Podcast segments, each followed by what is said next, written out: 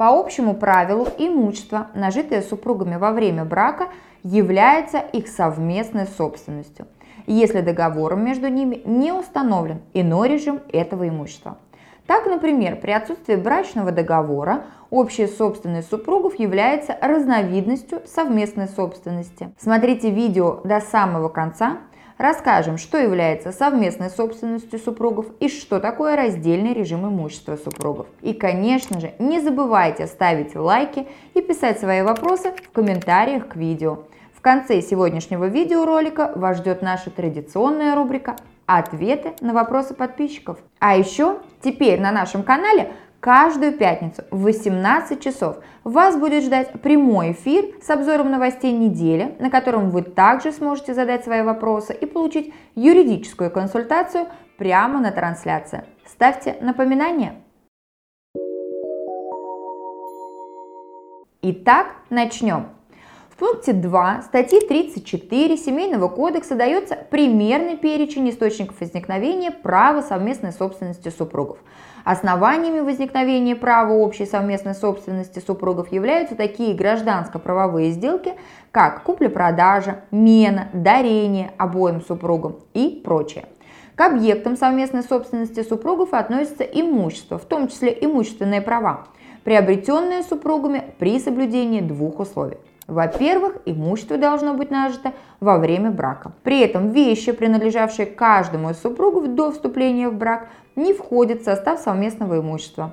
К имуществу, нажитому супругами во время брака, относятся доходы каждого из супругов от трудовой, предпринимательской деятельности и результатов интеллектуальной деятельности, полученные ими пенсии, пособия, а также иные денежные выплаты, не имеющие специального целевого назначения – суммы материальной помощи, суммы, выплаченные в возмещении ущерба в связи с утратой трудоспособности, вследствие увечья либо иного повреждения здоровья. Особый правовой режим предусмотрен в отношении материнского капитала.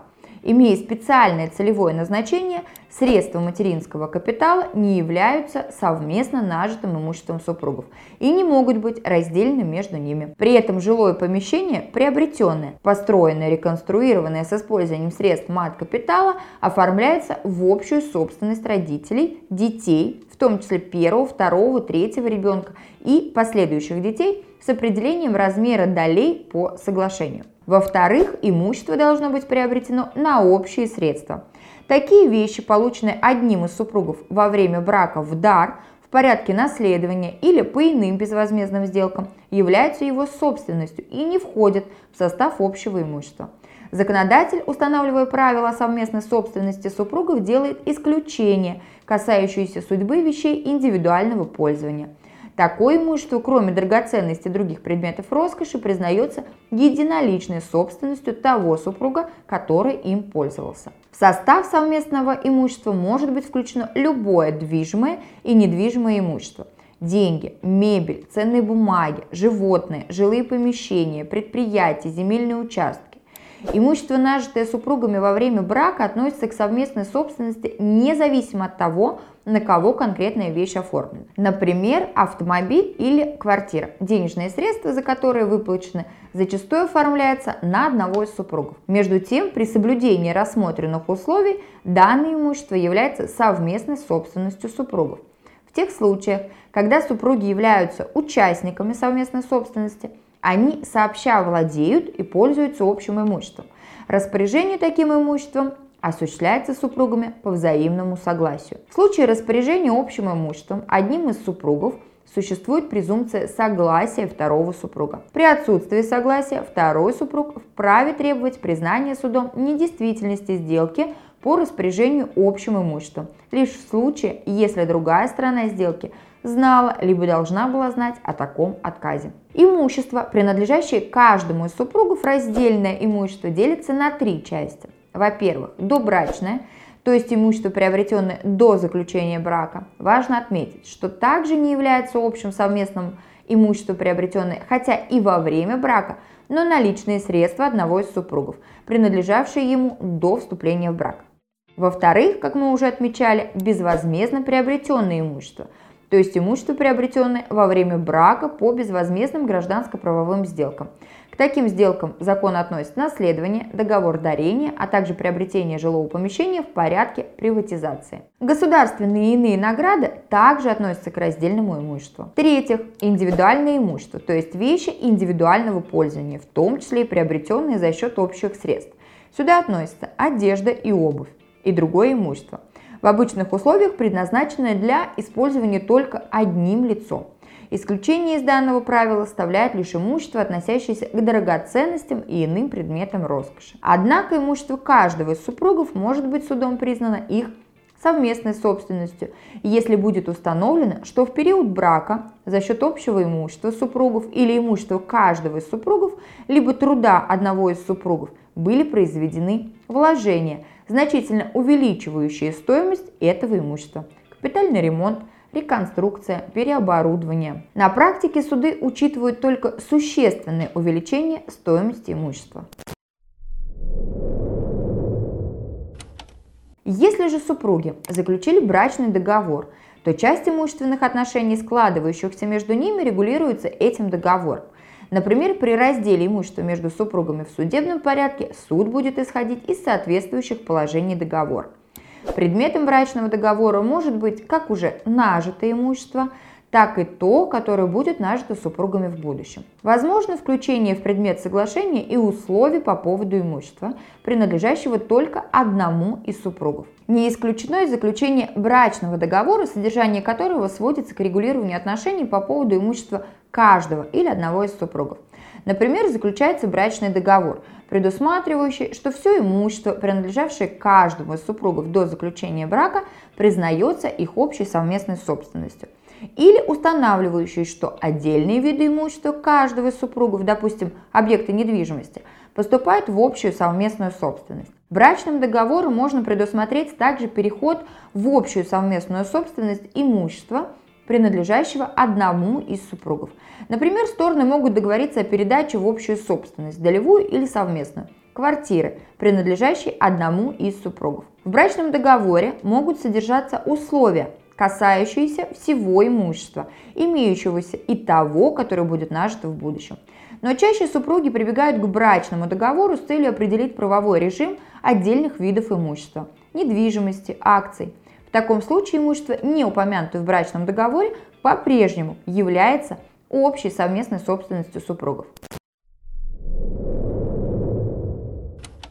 Теперь следует поговорить об отличиях законного совместного режима от договорного. Законный режим определяет права и обязанности относительно пользования общим имуществом на равных условиях – то время как договорной определяет правовой режим отдельных видов имущества, принадлежащих каждому из супругов. При законном режиме на совместное имущество не влияет тот факт, кто из супругов приобретал вещь или на кого она была оформлена. Однако условия брачного договора могут отойти от такого принципа, например, купленная в браке на имя одного из супругов квартира будет принадлежать ему на праве личной собственности. В отличие от законного режима, договорной предусматривает возможность преобразования общего имущества в индивидуальное и наоборот. Брачный договор четко разграничивает имущество супругов и упрощает процедуру расторжения брака и раздела имущества. При законном режиме в случае расторжения брака суд может отойти от принципа равенства сторон и присудить большую долю в имуществе тому супругу, с кем останутся дети – Таким образом, мы с вами определили, что входит в понятие совместной и раздельной собственности супругов.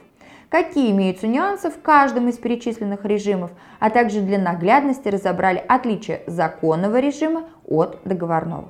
А теперь переходим к нашей постоянной рубрике «Ответы на вопросы подписчиков». Как доказать, что имущество куплено до брака? Бывшая жена два года жила в моей квартире, где 99% ремонт, мебель, техника куплены до брака. Но чеки сохранились у меня только наполовину купленного, у жены чеков нет. Как поступить, чтобы суд признал, что эти 99% всего в моей квартире действительно куплены до брака? Заранее благодарю за ответ. А для того, чтобы доказать, что э, объекты, движимые вещи, объекты, то есть э, движимости, да, так называемые, которые в вашей квартире расположены, куплены на ваши личные средства до брака, вам нужно представить суду, соответственно, доказательства. Во-первых, это могут быть фотографии. Это могут быть а, свидетельские показания, плюс, да, что какой-то телевизор, допустим, либо а, другая техника, которая находится в принадлежащей вам квартире. А далее можно произвести оценку, то есть пригласить эксперта, оценщика, который установит, соответственно, дату приобретения этого имущества и, соответственно, стоимость на момент э, расторжения брака. Это на то имущество, которое э, куплено, допустим, в браке. Вот этот же эксперт-оценщик может произвести оценку, экспертизу и установить факт э, изготовления, покупки, эксплуатации данных э, вещей, которые находятся у вас э, в квартире. Таким образом, вы сможете доказать, что вы приобретали это имущество все до брака. Напишите, пожалуйста, кредит муж взял 25 марта 2017 года, а в суд обратился с разделом его 25 мая 2020 года. Я думаю, он пропустил три года на обжалование, но суд в одном процессе махом поделил Развод не оформлен, но не живем. Три года с 30 мая 2017 года. Нужен срочный ответ. А если кредит был взят в марте 2017 года, а вы не живете с мая 2017 года, а, то, соответственно, а, в марте у вас еще были брачные отношения, фактические брачные отношения, и, соответственно, данный кредит был взят, скорее всего, ну, во всяком случае, как это будет доказывать ваш супруг в суде, и, наверное, доказывал, да, что а, потрачены данные кредитные средства были на общие семейные нужды, то есть что-то было приобретено, а, либо учеба детям, возможно, либо имущество какое-то движимое, недвижимое на эти денежные средства. А в суд он обратился с разделом 25 мая 2020 года. Срока давности на раздел имущества э, не существует. Поэтому, соответственно, решение, которое вынес суд о разделе вашего имущества, оно верное.